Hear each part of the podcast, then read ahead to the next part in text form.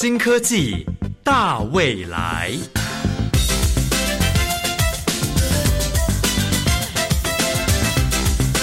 科技的进步让你看得见未来，深入浅出的介绍让你听得懂科技。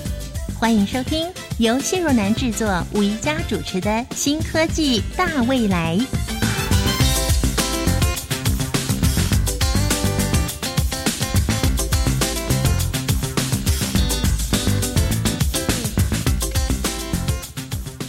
亲爱的朋友，大家好，欢迎加入新科技的行列。我是宜家。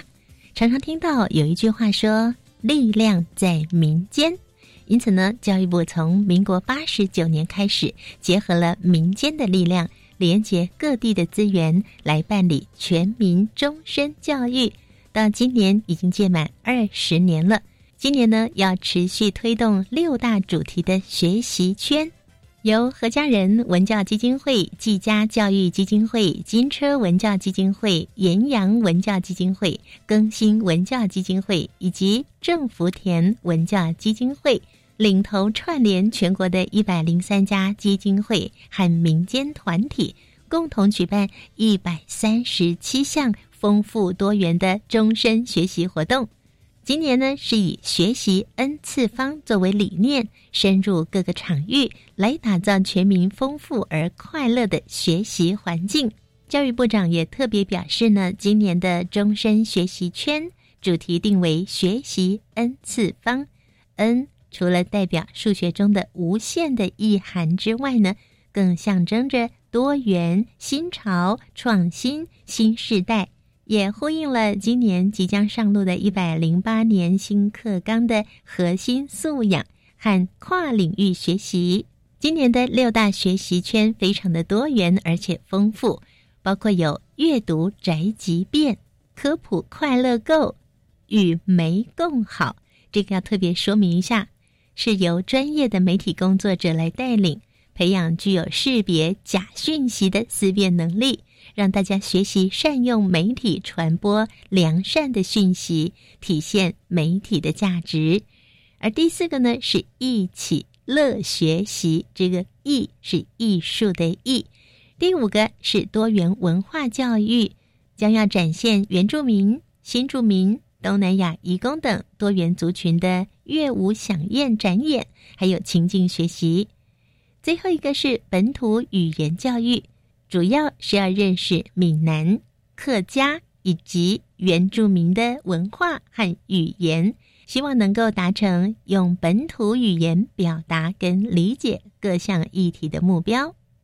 今天的新科技大未来节目呢，我们将来认识教育部终身教育司努力推动的终身学习圈里面关于科普教育、科普快乐购的活动。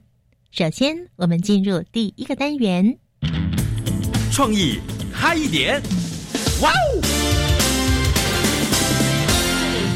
欢迎收听创意嗨点，我是秋红。亲爱的听众朋友们，你们会透过什么方式来学习呢？是到学校上课、补习班念书，还是在家 K 书苦读呢？您是不是对于传统学习的方式感到有些疲倦，或是下班后根本没时间出门学习自己想学的东西呢？求知欲旺盛的朋友们，你们可要特别注意喽！今天节目中我们要和您介绍的这一项科技结合教育的创新学习活动，是由教育部联结教育基金会推动的终身学习圈，包括科普。总共有超过百家的基金会和民间团体一同共襄盛举，在台湾各地举办上百种丰富多元的各式学习活动，透过科技来辅助突破传统学习时间和空间的限制，让学习变得更加方便有趣。不仅满足民众学习的欲望，更盼望能透过推动终身学习的风气。今天节目中，我们很开心邀请到和教育部中教圈合作超过十年纪家教育基金会的黄慧月管理师来到节目中。管理师您好，您好，各位听众朋友大家好。纪家教育基金会跟教育部合作超过十年，对，有推动了哪一些的活动来帮助不同年龄层的朋友们？呃，其实我们学习圈有各种科普的相关的活动。那以我们基金会来说，其实我们从小朋友到大朋友都有，嗯，那甚至是乐龄的老人家是。那我们从小朋友就是有做一些。些硬体的资讯教育推广到各个校园里面去，甚至是偏乡。以大朋友来说，我们有就是有创新教育，针对育才的这一块做气象设计大赛，针对设计的这一块的领域的同学。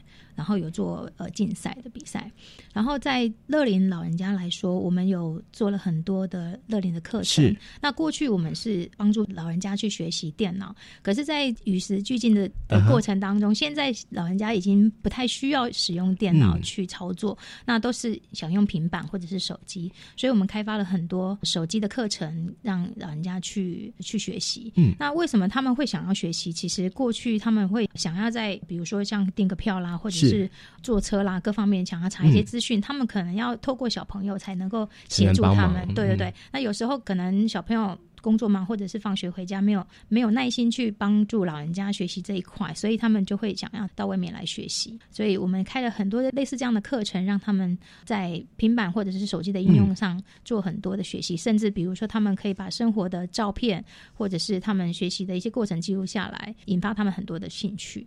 等于是因为现在看到他们的需求，像秋红想到，其实我妈也是正在学那个 LINE 要怎么用，然后一些软体要怎么用，所以就常来问我。但是回答一次、两次、三次，其实久了之后，好像会觉得有一点点疲乏。那有这样的方式可以让他们学习，在他们学习过程中会发生什么比较有趣的事情？其实他们如果在使用上有问题的时候，其实同学一起学习，会有一些同学一起互相帮忙，嗯，那就不需要回去。其实他们很多要透过他们的数位的能力，要去，比如说跟远方的亲戚小朋友做一些联系，可能透过这样的学习，他可以有同才的学习的，呃，比如说助教或者是同学可以一起帮忙，可能会比较容易去学习，压力比较不会那么。等于会看到很多英法族的朋友，他们互相帮忙，就很像在学校上课一样，然后就回到学校的感觉一样，一个一个教着一个这样子。对对对。那您说这是叫做数位之爱吗？对，我们有一个数位之爱乐林学院，有非常多的 A P P 软体的课程，跟针对需求他们会想要学的课程，我们有尽量去开发。那他们来学习之后，会做一些生活上的运用。像刚刚您说到的，在现在学习的趋势已经开始起了一些变化，因为过去大家会使用频繁的使用桌上型电脑，但现在。随着四 G 网络，还有即将登场的五 G 网络，然后还有现在人几乎人手一支的手机、平板，所以过去是科技教育是比较集中在电脑上面，那现在是针对于平板，像您说的 A P P 有做什么样的教学呢？哦，像我们有做一些，比如说像是影片的剪辑，然后他们可以透过影片的拍摄跟简单的剪辑，做一些自己生活的一些记录，对他们来说就是一个很大的成就感。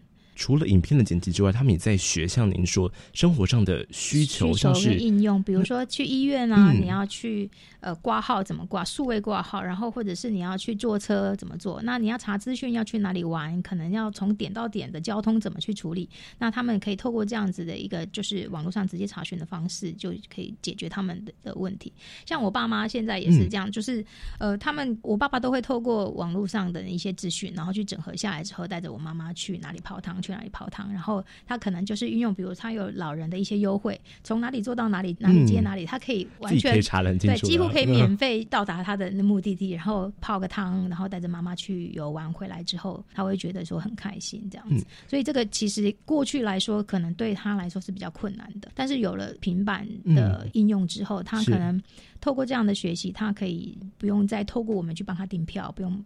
比如说买高铁票啦，买什么票，他们可以在网络上可以自己处理了。所以其实科技是辅助到生活，但是要先学会如何运用科技，就是基金会在推动着课程的。对，就像小朋友，我们呃过去有做呃弱势的小朋友的数位的课程。其实对于小朋友来说，我们是比较是启发跟引发他们对于这方面的兴趣。对对对，过去我们曾经就是有帮助过一个弱势的小朋友他学习的课程，那现在甚至已经变成是一个骇客的专家，在国际的骇客比赛中得到很好的成绩。哦，现在在国际的骇客舞台上闪闪发光。甚至他爸爸还回来谢谢我们说：“哎，当初因为这样的课程，让他对于资讯产生很大的兴趣，后来就念了台科大，然后就是现在就毕业之后也是有很好的发展。”在在小朋友的科技教育上，除了启发兴趣之外，还会透过怎么样的教学方式去进行？比如说，我们会透过游戏，让小朋友在游戏过程中知道电脑的逻辑是什么。比如说，二元逻辑，可能就是大家。熟悉的零跟一到底是什么？怎么回事？那透过游戏的过程中，他们去了解，哎，电脑逻辑原来是这么简单，可是它却可以创造出这么复杂的，一比如说画面，或者是它的整个的过程。未来我们也会希望说，透过这样子学习，甚至把 code 的的一个应用带进来，让让小朋友可以在逻辑的学习当中去学习怎么样写程式，从游戏的过程中去写程式。那修红记得，其实我在路上观察到一些朋友，就是常会有爷爷或是奶奶带着他的小孙子，小孙子要教爷爷，就是这个公车要怎么查，就几号公车要怎么查。那透过这些课程，其实是让年长的朋友学会如何操作，然后也让小朋友就是对科技感兴趣。对，他们会给予什么样的回馈呢？我觉得最棒的回馈就是他们把学习的东西结合成成果，然后呃表达给我们了解，或者是说他把它录成一个成果的影片。那甚至于就是他把他的作品可以我们透过数位展示的方式可以展示出来，或者是大家互相的观摩这样子。那我觉得在从这当中看到他们的成就感，我们认为他们最大的回馈。就是一个教育者，实际上他们感谢你的方式，却用就是他所学的感觉是学以致用的方式。对对，在未来，因为现在行动网络的趋势，还有智型手机装置的这些智型载具装置的普及，那在未来，技嘉可能推出哪一些的活动或课程来持续帮助民众学习？呃，因为我们技嘉其实还是以硬体资讯为主轴，因为我们就是做硬体的公司。从这个发展出去，就是说，希望透过这样子的一个课程，让他们也能够了解原来我们在使用。用的资讯产品，它背后的原理是什么？从这个基础开始起跑之后，呃，陆陆续续我们还会再做一些，比如说，呃，刚刚有提到的 code，就是让他们从游戏当中去学习怎么样去写程式。那甚至于我们还有谈到一块，就是循环经济，因为现在资讯非常爆炸，而大家使用的资讯产品非常的多，那你可能在使用上有点不方便之后，你可能就会想换新的产品。但是我们很期望，就是说，在你淘汰之前。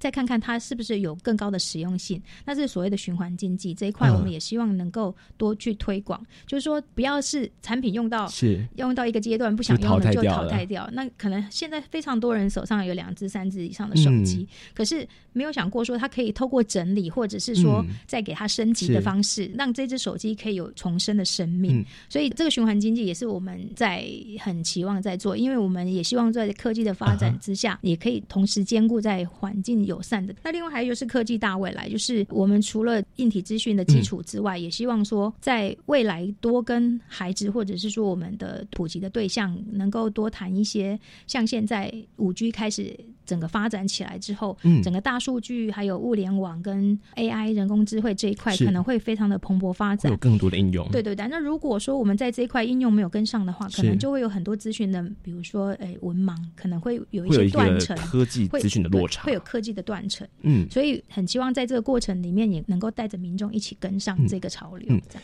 所以我相信基金会在做的事情就是随着科技的发展，然后给予民众一些关于如何操作、使用科技来辅助生活的知识。对，那同时我们是科技的使用者，但是应该也要兼。兼顾环保，就是如何知道你手上这科技的东西，其实它可以有比较好的处理方式，以免污染环境。好，那今天节目中真的很开心邀请我们黄管理师来到节目中，谢谢您。OK，谢谢，谢谢大家。关于更多技嘉科技如何培育科技人才，还有哪一些的课程可以帮助民众的终身学习呢？下段节目中，周丽华副执行长将会为各位听众朋友做更详细的介绍。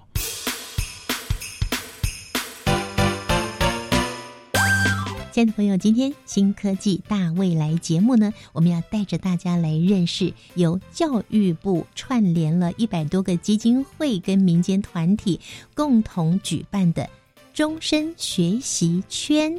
这是一个什么样的活动呢？我们邀请到了二零一七、二零一八年。教育基金会终身学习圈的总召集人，也是二零一九年今年的年会总会的总召，季家基金会的副执行长周丽华，你好，哎，您好，一家您好，听众朋友大家好。教育部已经举办了多年的终身学习圈的活动，你所负责的是科普类的，对不对？是科普教育学习圈。嗯，那我们先来说说。为什么教育部要来举办这样的一个终身学习圈的活动呢？诶，其实教育部下面哈有七百多家的这个基金会。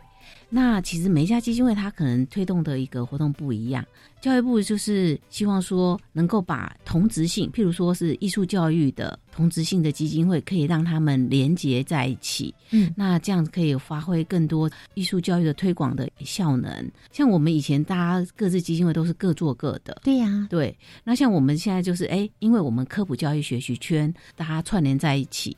那除了我们自己在各做各的活动跟推广科学教育、科技的这些活动的时候，哎，因为我们大家一个连接在一起。我们就产生大家的一个互相的一个合作跟串联，像譬如说，哎，我们这个学习圈，因为我们科普教育学圈几年下来，本来我们都是各做各的，嗯，可是像现在我们就有一个一个跨界的一个合作，我们就有四家基金会，岩阳。技家，还有这个中华自然科学，还有金沙基金会，啊，甚至我们还串联业者甲上科技，因为他们是做动画的。那我们就是大家合起来，然后到偏乡，我们有一个偏乡扎根计划。哦，对，那我们就是大家这样串起来，那我们就诶有五家基金会，我们就不是不比较可以，就是因为以前一家基金会你不可能一整学期一年。哦，在一个学校，在一个地方去做一个科普教育，没有办法深耕，对，可能就只能一次，对，就是一次性就或是去几次就就得离开，因为你可能这个哎活动几次就离开了。那我们因为有几家这样基金会的一个合作，我们就可以这样一一整个学期，哈，甚至到一年的这个计划，在一个学校，对，因为我们就就希望能够这个科普。那个扎根偏乡，等于是团结力量大，你们力量更大了。对，这个就是持续更久。没错，教育部的这个学习圈就希望说，能够把诶同本来大家各自的各自做的，然后可以发挥这种一加一更大的一个力量，把大家这个连接在一起，然后可以那这样子，其实我们因为每一家的特质不太一样，好像每一个他做的不一样，因为你可能是做 code 的，你可能是做一些。诶，这种力学的动能，你可能是办科学比赛的，我们可以这样连接在一起。嗯，那我们到了一个学校，就可以让这个学校的，或是你可能做 AR、VR 的这个学校的学生，他就可以一次就可以有不同的这种科普的这种经验的一个体验教育的实作的一个那种机会。嗯嗯，等于是说，呃，参与的学员们啊，他们所得到的东西、学到的东西就更多元了。对。其实谈到你刚刚说有这么多的计划，光是你们季家基金会，嗯，在刚成立的时候，十七年前吗？对，我们是二零零二年成立的，对，就已经推出了所谓的奇想设计大赛了耶。是的，这部分也让我们听众朋友认识一下吧。嗯，好的。诶，我们的奇想设计大赛，因为在我们基金会成立之初的时候，我们董事长、执行长和董事们都希望能够就是为社会育才、为国育才。那那时候我们在民国九十一年的时候，就看到苹果一家就是已经要，诶，就是。已经跌到谷底的企业濒临倒闭，对，然后因为那个 iPod 整个企业翻转，那我们就看到说，哎，其实那个 iPod 其实就像一个随身听一样，是一个听音乐的。那它就是用了一个，哎，其实它是一个用了一个不同的方法，哦，然后用了一些新的科技，然后再加上一个美学的一个设计，然后就让整个的那个企业整个都。不一样了，嗯，旧瓶装新酒，或是新瓶装旧酒，这个形容真是太棒了。对，就是其实就是你就是用一个新的方法去做一个旧的东西，嗯，对，真的就是这样，就是一个创新。所以你们就得到了一个启发，对，然后我们就觉得说，哎，这个又看到这个美学经济实在太重要了，所以我们就。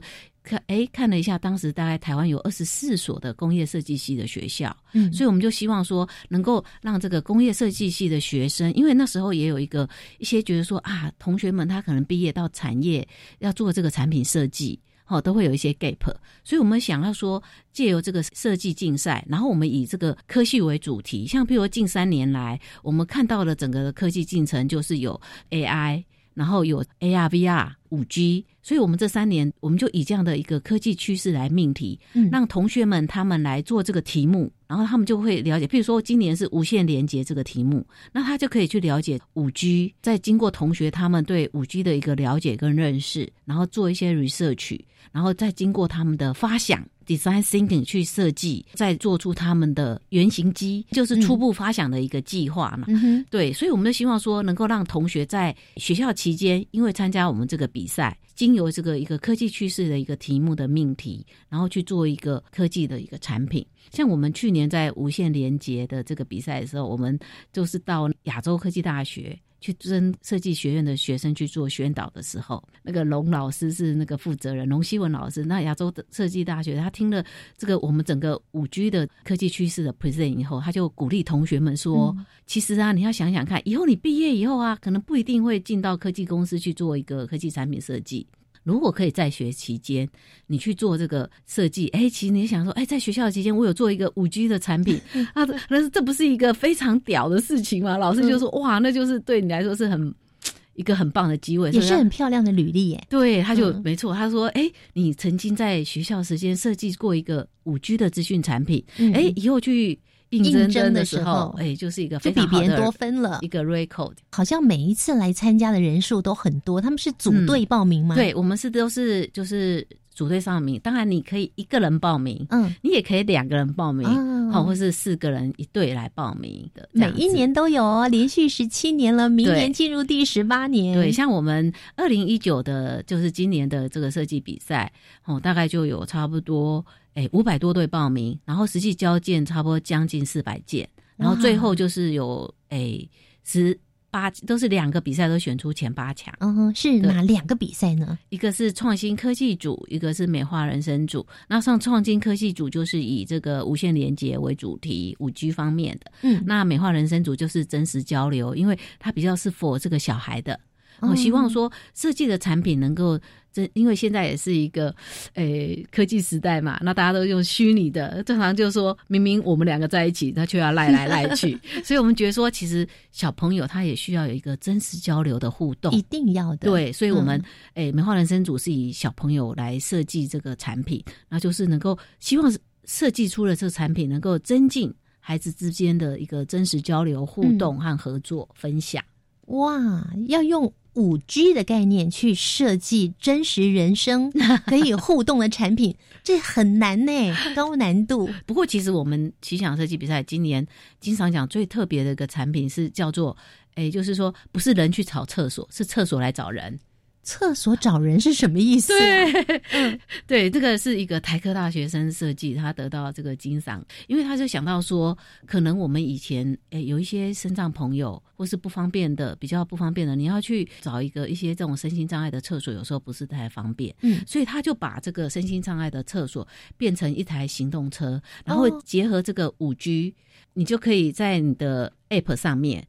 去抠哎，这个厕所就是哎，我现在人在哪里？无障碍厕所，对，无障碍，它是一个无障碍的行动厕所。可是你可以用 app 去抠它来，然后这个厕所里面就就是它可以 for 就是这个身心障碍朋友的所有的一个设备。一方面就是说你不用到处去设很多的无障碍厕所，嗯哼，然后有些新生上面要上的时候找不到，对，没错，对，要走很远，对，那可能他也没有办法。所以当你用这个，你就可以查到说，哎，这什么地方有这个。这样子的一个哎行动的厕所，那你就可以哎在什么地方，然后让他过来找你。嗯，对，而且是无人驾驶哦。对 对，无人驾驶是五 G 的一大特色。哇，这是好像是我们小时候看电影的科幻片。是的，未来就会变成我们生活的日常了。对，哇，所以哎，告诉我们听众朋友，技嘉基金会的每一年的这样的一个奇想设计大赛。都会什么时候出现你们的简章呢？哎，每年的九月，哦，那也快了耶。对对，节目播出的时候是七月份，嗯，所以嗯，要进入到季家基金会的网站喽。是。嗯，来，如果那一定是要什么工业设计系的学生吗？没有，其实我们这个比赛啊，就是只要你是大学生或是研究生都可以参赛，而且我们也不限是，因为其实创意呀，人人都有。我们这个比赛也曾经哦，不是工业设计系的学生得到奖，是那种机械系的学生。嗯嗯，对，因为其实他有很好的一个创意。都可以来参加我们的比赛，哇，太棒了！所以如果有创意的朋友，或者是有心想要改善我们生活的朋友，或者是你对于五 G 有很多想象的朋友，说不定明年就不是五 G 了哈。我我的意思是主题啦，你们都会每一年都改变主题，对不对？对，可是应该明年还是会延续啊。对，因为我们是顺着科技趋势。谢题喽，谢题了。我们都 节目的有福了。嗯，都是以这个科技趋势来命题。嗯，对，就是未来是五 G 的世界。嗯啊，好的，我们等一下呢，在下一个阶段呢，就跟听众朋友来好好的谈一谈。我们现在虽然是四 G 还没有到五 G，可是我们的生活已经做了大大的改变了。嗯，我们来看看有什么改变呢？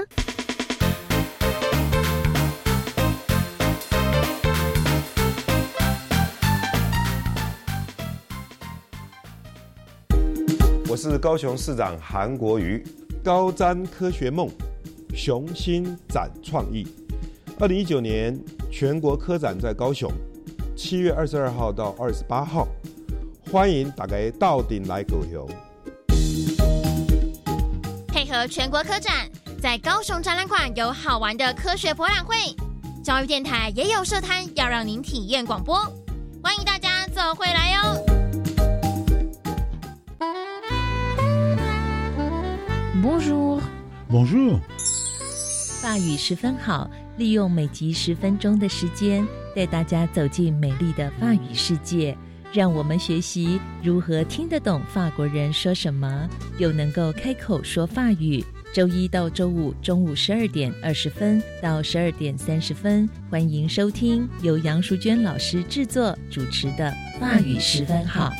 Au revoir。我想了解气候变迁的原因。灾害防救如何进行呢？我对环境伦理、永续发展有兴趣。能源资源要如何永续利用呢？嗯，为了培养大家发掘环境问题与解决问题能力，我们来参加环境教育实作竞赛好吗？好，好。报名日期从十月一号到十一月十五号，国小高年级与国中生都可以组队参加，还有奖金奖状哦。以上广告是由教育部提供。加外加外，阿玛波拉，扎根格玛西卡斯达斯，的加古拉布古列列。大家好，我是来自台东的胡代明，这里是教育电台。那罗哇那咿呀那呀哦哎呀，那是你呀鲁玛的呀恩，哦朋友们就爱教育电台。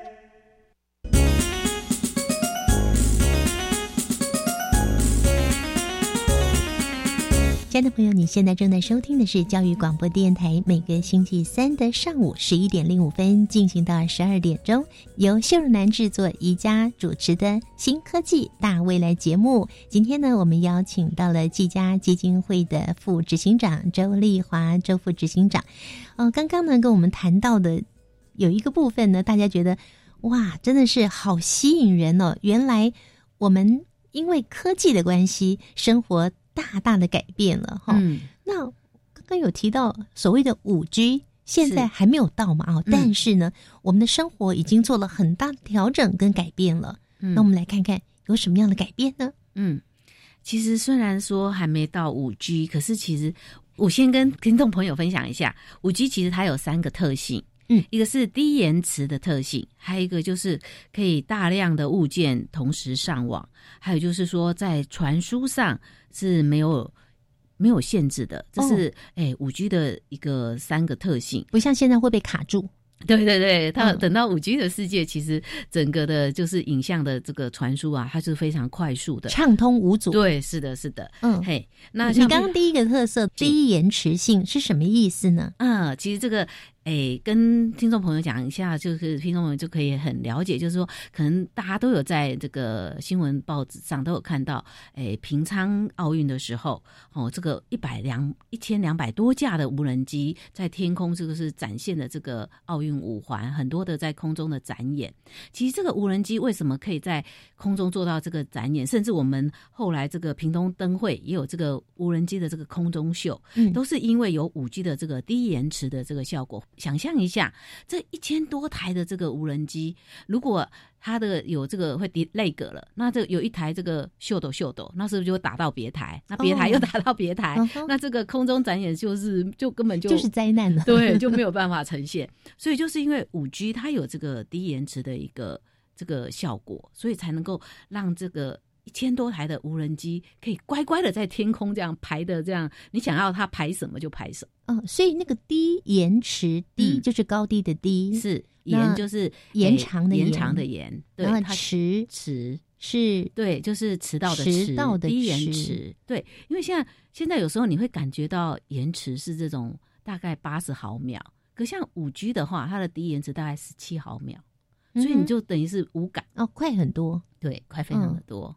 刚刚是毫秒，不是秒哦。对，是毫秒，是低于一秒哎。对，没错，没错。嗯，对。好，所以刚刚为我们介绍了五 G 的三大特色了。那我们刚刚有提到说，哎，在奥运的时候，那个无人机的那个五连环嘛，嗯，那还有屏东灯会，对不对？对对对。嗯，屏东灯会大家有见识到了吧？对啊，大家都看了都会哇惊叹。对，这就是我们未来的日常。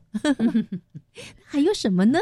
嗯，那其实我觉得可能在生活中啊，听众朋友可能就会有感的。我不晓得说，如果当你开车到这个停车场，以前我们都是停车都要一直在停车场找位置，可是我觉得现在可能停车场你可能会觉得说啊，我只能抬头看一下这个灯，有绿灯的，然后就是有位置。那个红灯哦，就是已经有人停了哦，就会让我觉得说，我觉得这个智慧的这个停车场对驾驶人来说哦，真的是太棒了。我我觉得说，像现在如果我有去一个停车场要停车的时候哦，它这个停车场它是没有这样子的。这种设备我都会觉得啊，好不习惯，好不方便啊。所以现在台湾已经有这样子的智慧停车场，对，像那个家乐福啊，你正常去采购啊，就是家乐福。像我有时候周末都要去新店的家乐福，它就整个，而且我觉得本来以前这种智慧的停车场是比较少的，那其实现在你慢慢的，像新店高中的地下停车场，因为我住新店，我就慢慢的感觉到，哎，周边的停车场。哦，几乎都已经都在改变了。对对，这个以停车场来说，那我是觉得说，像前一阵子这个空气 PM 二点五的问题，嗯，哦，其实这个 PM 二点五的一个问题，就是会觉得，可是像现在可能你会觉得，在南部还有一些学校很多的地方，哦，他们都会放这个诶空气的这个感应器，空气的 sensor 测一下空气，对，然后就会知道今天的空气是红灯。黄灯或是绿灯，对，所以这个其实也是一个诶，让我们可以知道很快知道这个空气的一个状况。虽然说我们可能有些五 G 可能还没有到，那其实像有很多的这个诶语音语音的一些感测的哦，甚至说我们这个指纹辨识的系统，还有脸部的辨识系统。像昨天呢，我就看到台大，哎，交大交大他就发表说刷脸。本来我们现在都脸部辨识，可能到这个身上做一个脸部辨识。像昨我就看到一个交大，他就发布了他们研发一个新的一个技术，就说他刷了你的脸六秒钟，就会知道你的血压和心跳。哦，对，这么厉害啊！从脸部辨识里面就就是有这样子，就有这样子一个功能。哦，对，太好了。所以如果我们家的那个。大门的开关变成刷脸的感应器，你每天都可以测一下自己的血压，不用再去量那个。哎，那血压计的工厂不就要倒闭了吗？哈，刷脸就好了。对呀，这有可能哦。当这个都功能都行，就像你看，以前我们都要拿相机来拍照，现在不用了，已经没有，大家都用手机拍照。对，讲到这个，我就觉得我的感触比较深哦，因为以前需要家里面还。还是中产阶级以上，你才有能力去买一台不错的相机，对不对？不是傻瓜相机哦，是那个单眼相机哦。但现在的手机上面的嗯功能呢，它几乎就已经接近单眼相机了。没错，而且它还可以有更多的功能。对，它背景还会模糊哦。对，没错，而且你想要还可以全景，其实都已经超越了。对，还可以摄影录影哦，对不对？没错，所以完全不一样的生活。甚至呢，我们也会在媒体上看到，像是嗯，可能南部啊，他们。嗯，种田的那些农友是。以前不都很辛苦带斗笠，然后寻孙蚕吗？嗯嗯，去寻那个田看农作物啊，是。需不需要浇水或怎么样？现在不用了，现在坐在客厅按几个按钮，嗯，就直接可能按个手机，就直接有人帮他洒水喽。对，这也是因为诶，现在就是有物联网嘛，那你就有这种哎湿度的这种。诶，你你就是把那个温度、湿度、的一个感应感测感测器，嗯那你只要把它放在那个泥土里，它就感觉到说，哎，今天这个土干干的，然后它就会连到这个诶自动的浇灌系统，嗯就会帮你洒水。直接帮你洒对，其实，现在有些这个智慧农园啊，嗯已经也有了。太嗯棒了。有人说，哎，那以后不会有很多人失业了吗？我就在想，其实我们的生活越来越智慧，就是要嗯告诉我们，我们就要放松，要放下，要追求我们高品质的生活。嗯，对，其实虽然说现在有人都会觉得有点担心说，还有 AI 要来抢工 AI 来了，对，嗯是不是你的工作是会会被取代？可是我其实哈、AI 来了，也也有一个说法，就是说会，诶，会产生很多其他的工作机会。就有人说，这个整个这个 AI 来了，哦，会有两百三十万个工作机会。哦，为什么这么多啊？对，因为像 AI 来了，你就需要，譬如说这个物联网的人才、软体的、硬体的，嗯，哦，还有写城市的人才，就是它需要各式各样的不同的人才，嗯哦，嗯在诶做这个 AI 的这个就是产业或是物联网的要谢谢这些 AI 工作，对，所以说其实当这个不同的时候，应该就是说，哎，终身学习是非常重要的，对，对。所以呢，又回到教育部串联这么多基金会跟民间团体所举办的终身学习圈，这就是我们今天的重点喽。对，因为其实你要就是要，哎，现在这个是哎科技这么进步嘛，嗯。那就是要不断的一个终身学习，然后哎做一些整合应用跟诶不同的一个独立的思考。像前几天张忠谋先生他在诶交大的一场演讲，他也特别勉励，与其你很担心你的工作是会被取代，嗯哦，你应该要有一个诶终身学习的很多元的一个思考。他就告诉大家说，你就是要有计划的去学习，然后知道自己要学些什么，有系统的去学习，嗯看你的工作上需要什么，然后。还有一点就是要有纪律，就是说，哎，不能够说，哎，我今天学了一下，然后就哎休息了很久都没有去，他就鼓励就说，要就是持续持续的，嗯，好、持续的去学习，然后知道说，哎，在我这个这个工作我需要了什么？如果哎，你可能哎，譬如说你现在做的也许是半导体的工作，你可能要多去涉略这个半导体的一个发展。是好、那如果你做的是一个软体的工程师，那可能因应不同的一个情况跟情境，要有不同的一个软体的需求。那如果你是一个行销人才，那你可能要了解到说啊，现在这个科技时代，行销的工具跟以往不一样了。嗯这个网络行销是非常重要的，那你就需要知道这个数位媒体，还有一些数位行销的工具。现在网络世界更讲精准行销，嗯，对你就要知道你的族群在哪里。乱枪打鸟。对你必须要要有这个，如果是行销人才，你就要去增进你的精准行销的这个效果，去整合你所需要的一行销的媒体资源。所以其实它就是去告诉大家，就是要不断的终身的学习，你就不会被这个 AI 取代。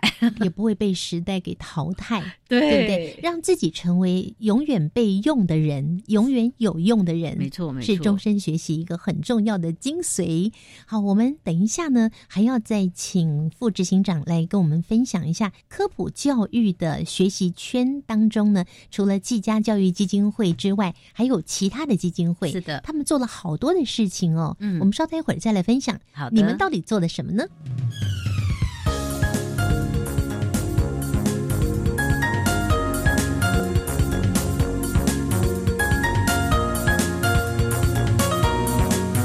亲爱的朋友，今天新科技大未来节目呢，我们介绍的是教育部串联了我们台湾的基金会跟民间团体举办的终身学习圈的活动。那我们特别针对科普教育学习圈，邀请到了技嘉教育基金会的副执行长周丽华。好，我们请副执行长来跟我们介绍一下。其实除了技嘉基金会之外，还有好多的基金会，嗯，已经在我们全台湾各地在进行科普教育了。是。先说你们的，哎，其实我们刚刚除了奇想以外，哈，我们还有做一个乐龄学院。那我们这个乐林学院是针对这个银发朋友，那我们所去开的、所做的课程就是以手机课、手机课程居多。手机对，台湾啊，就是在使用赖的族群啊，是什么样的族群使用赖最多？应该是青少年吧，你的笑声是老年人哇？为什么呢？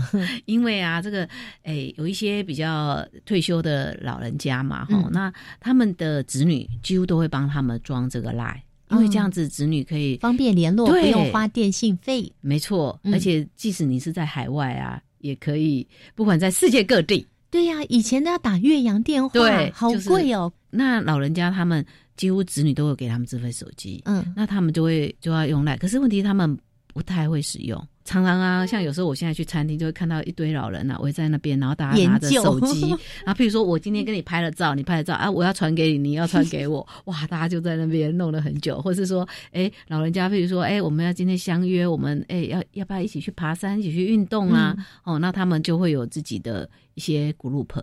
嗯哦，然后其实他们有时候要建群主啊，或是要互相传照片等等，嗯都是用起来 K K 啊。有时候我就觉得，哎，老人啊几个聚在一起啊，然后都手机这样拿着，互相在讨论，这样也蛮有趣的。对，嗯，所以其实我们的就有针对这个情况，我们的乐林轩开了一系列的这个手机课程，哦，从手机的一些基础啊，A P P 啦，哈，到赖怎么用，或者是在手机上怎么用。Facebook，还有就是大家拍了好多的照片，怎么样可以把这个照片变成这个多媒体哦？这样像这样播放使用哦，甚至就是说，这个其实手机也可以帮助他们做运动，嗯哦，对，记录你的运动哦，然后还可以教你做运动。其实现在有很多的 App 可以教你做核心运动啦、抬脚的运动，各式各样的运动。然后像上次我们就是在上这个诶赖的时候，就有一个阿妈就说。老师，你可不可以教那个 WeChat 的？因为我的孙子跟儿子都在大陆，所以其实我比较需要有这个微信这个 WeChat 使用的需求。所以其实老人家现在几乎可以感觉到他们的生活中，其实手机对他们的生活也有很大的一个影响。哦，你们的课程里面我看到还有相片贺卡的 DIY，还有威力导演呢。对，因为我们现在手机刚刚你有说到，它可以录影。那常常大家一起出去玩，就会录那个影片，嗯啊，所以我们也会就是教他们这个小影，可以让他们把那个拍的影片。哦，做一些小剪辑。哎呀，说的我都好想去哦。其实很有趣，老人家学了以后都觉得打开了那个视野，而且他们觉得说他们都跟到了时代，这样对呀，对呀，跟上了时代的潮流耶。没错，没错。他的儿孙辈会讲：“哎，啊，妈妈或者爸爸，你怎么会这个啊？”对，上次有一个阿妈，她就是她的小孙子生日，然后她就把那个照片啊，用这个小影的这个多媒体，然后做了一个影片，然后播给小孙子看。嗯，然后他孙子就说：“傻眼。”哇，阿妈你好厉害哦！哎，所以这些老人家来学关于手机的运用、联网的一些课程，可以帮助他们不但跟社会做连接，同时呢，也让他们很有成就感。对他们，比如说要去旅行啦，嗯，或是要去搭公车，像我们会搭，哎，教他们怎么，如果你要做。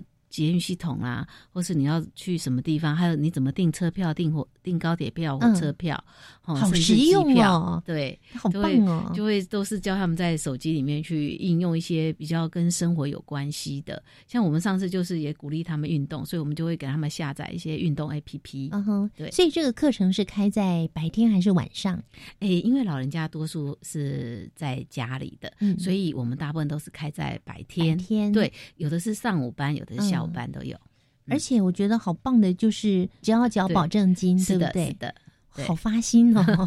而且我们更好的就是说，我们这个课程呢是到各社区去开。嗯，像我们最近就在诶有的社区嘛，哈，我们在一个叫金华馆的社区，哦，那个社区里面大概他们就说，他们的社区里面有两百多户都有老人家，嗯，所以他们就诶，我们就直接到他们的社区里面有那个会议室。那我们就到会议室去，然后他们的老人家就直接到那个会议室来上课，带着手机，也不用跑太远，对，就近。对，那是不是有一些社区需要的话，可以主动跟你们联系呢？他可以跟我们联系，太棒了，就直接上网找季家基金会，嗯，科技的技。嘉义的嘉，是的，技家基金会。对，好，刚刚是技嘉基金会为老人家所举办的乐龄学院。是的。那其他的基金会，我们也举一两个例子介绍给大家。像比如说远泽基金会啊，他们就有这个科学趣味竞赛，哈，嗯，然后有这是全省的哦。他们就是说，先到各地，哈，就有这个办理，哎，这个科学的这个说明会。然后，哎，同学，譬如说今天可能是一个，哎，弹力的，哈，或是，哎，看是要比赛的一个项目。然后就是由这个各县市、各学校、学区比，然后慢慢的到。全国的一个竞赛，那他们也有就这个偏乡一日的科学的课程，嗯嗯，哦，就是到一个诶偏乡的学校，然后去做这个科普的一个课程，哦，这个是像远泽基金会他们有在做的。那像譬如说城邦基金会，他们是办理的是这个滨海小学堂，他们就是到这个就是比较诶很比较像海边的海边的海边的学校，比较偏僻的一个地方，然后他们用视讯，哦，去跟这个。哎，那边的学生哦，做哎说故事，然后互动，或是做一些客服班，然后他们有时候也会放那个电影，然后给跟同学一起看，然后去做一些讨论，对，是一些励志的电影，或是一些哎有一些嗯科普方面的电影，嗯，然后就哎跟同学一起来观赏。那像譬如说，我们有一个怡鼎基金会，他们做的是国中生的部分。跟高中生嗯都有，那他们就会去诶，比如说诶，有一些让家电再生，把一些可能有一些点故障的家电哦收集来，然后到这个学校，他请老师哦去教这个诶学生怎么修好家电，然后再把修好的家电送给一些比较弱势的一些朋友。像上次他们去年这个方案哦，在那个志光那边做，就是大概收来的大概七成七成的这个。家电都是可以被修复的，好棒哎！我觉得这群同学们，他们不但学会了修家电的能力，是，而且也展现了他们的爱心呢。对，而且也很环保。嗯，我觉得你不觉得现在有些东西一下就丢掉，就变垃圾然后这样子的一个家电再生的活动，其实也蛮好的。而且像主持人李佳，你刚刚说的，真的让这个同学们把一个坏的一个家电。哦，他们发现了这个问题，然后再自己把它修好，嗯，然后再送给需要的人，对同学的一个自信心和成就感都是很大的一个帮助。而且日后呢，他回到自己的家里，家里面什么电风扇坏掉了啦，吹风机坏掉啦，那种小小东西坏掉，嗯他都可以自己修呢。对，没错，对他，因为他有这样的一个经验，其实在当他在遇到的都是可以做的。对，我发现好像你们基金会是讲好了吗？年龄层好像都有不一样哈。对，其实我们真的很很不同。好了哦。对，那其实诶，像我们的来春基金会，它是针对特教的特教的学生，特是要让这个特教生怎么去用这个平板，哦，然后可以去帮助这个特教生学习。那其实我们的里面也有一个脊髓损伤协会。嗯，因为那个积损的人，他们受伤以后，他们要就业就会比较有一些困难哦，所以像他们就开这个电脑班，让他们有这个电脑的技能哦，有一技之长，然后之后他们就可以用有这个电脑，因为这个电脑的技能再度就业。哎，这个是针对这个，哎，就是有也有一些是比较，哎，就是积损的朋友需要，对，其实都有。那其实我们的这个族群里面也有，就是一般的像这种。哎，科普营队，嗯，好，就是否这个诶学生，或甚至是说也有这种诶可以来学习这个城市，就是学写城市，对，就是说哎，可能我今天我这个车子我怎么用 Arduino 这个城市，然后来控制软硬体结合，然后让这个车子可以跑。嗯，对我控制它左转右转，或是说，哎，它可以怎么来运作这样子？哇，对，也是有有也有这一方面的这个应对是，而且呢，会特别有一些基金会会跑偏乡，对不对？因为我们一直觉得城乡的差距过大，嗯，所以像都会区可能经济能力比较好一点的家庭呢，可能就额外的再让孩子再去多学一些跟科技相关的，没错。但是如果比较偏乡的孩子，他经济能力也不足，嗯，然后也没有这样的一个想法的时候，他等到慢慢长大，他会觉得哎，落后别人很多，嗯。但是这样的一个终身学习圈，它不仅仅在科普这个部分，它像是在多元文化啦、呃原住民族啦、乐龄啊、阅读啊、艺术还有媒体素养等等。今年是六大主题，是的啊，他们都照顾到了。嗯，对，其实这样子就是可以，因为主题大家结合在一起，而且呢，你们也各自分了不同的族群跟年龄层。哦，确实，学习圈里面呢，哎，因为伙伴们大家做的都不太一样，哦，对象非常的多元，嗯，有老的，有小的。好，哎，有大学生、国中生、小学生都有，然后也会有一些，譬如说，哎，需要的比较特殊的哦，特教、特殊教育的学生，像这个小胖威力的学生，或是一些身心障碍的，或是听力需要有一些帮助的，是听障的朋友也是有，因为大家的这个连接跟互相的分享，然后可以，哎，大家虽然在同一个主主题里面，然后可以发挥更大的一个这种，哎。社会教这种教育的推广的一个效果。嗯，听众朋友听到有这么多元啊，有这么多基金会啊，一起在努力。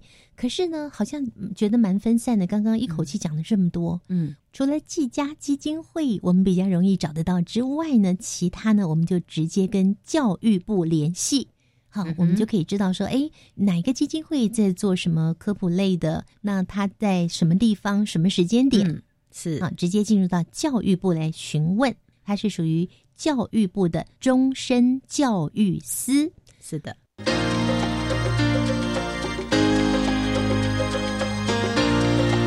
科技好生活。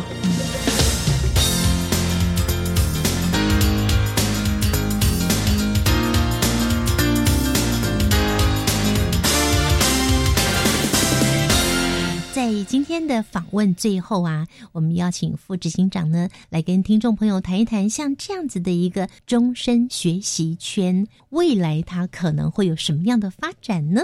教育部他把志同道合的推动的这个社教工作相同的圈在一起，最希望的就是说还是要有一个跨界的合作。嗯，就是说我们本来就是可能科普圈只做这个圈子的事情，嗯，可是他会希望说，哎，未来科普圈跟艺术圈跟阅读圈，甚至于是今年有个媒体素养学习圈。其实像之前呢，很久以前我们还有一个环境圈，那像在那个环境圈。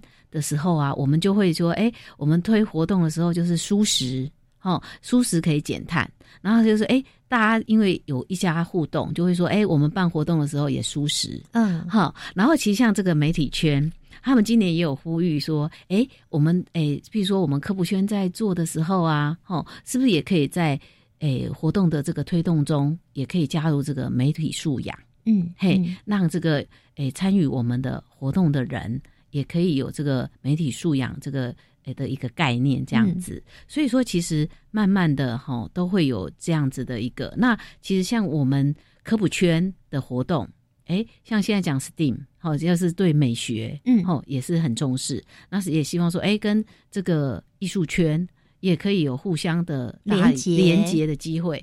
其实是最希望的，就是说，哎，除了大家诶在推动自己的一个诶。科普工作、科普教育的时候，是不是也可以？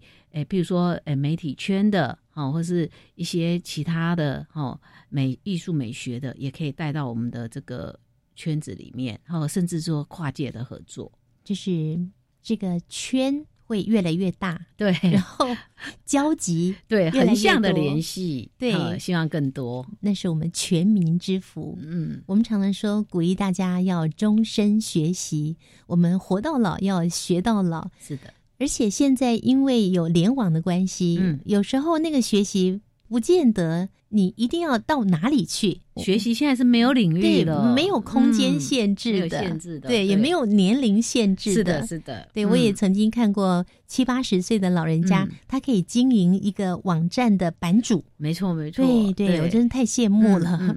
好，未来我们每个人都可以喽。今天非常谢谢副执行长的分享啊，谢谢宜家，谢谢，谢谢。亲爱的朋友，你会不会觉得网络的时代，因为科技不断的进步，所以社会的形态也不断的变迁？因此呢，我们每一个人更需要不断的学习。我们非常盼望教育部所推动的终身学习圈的活动。都把我们圈在一起，好好的学习，让我们的社会更进步，让我们的生活更加的提升哦。节目最后，我们来听听下个星期要上场的新科技。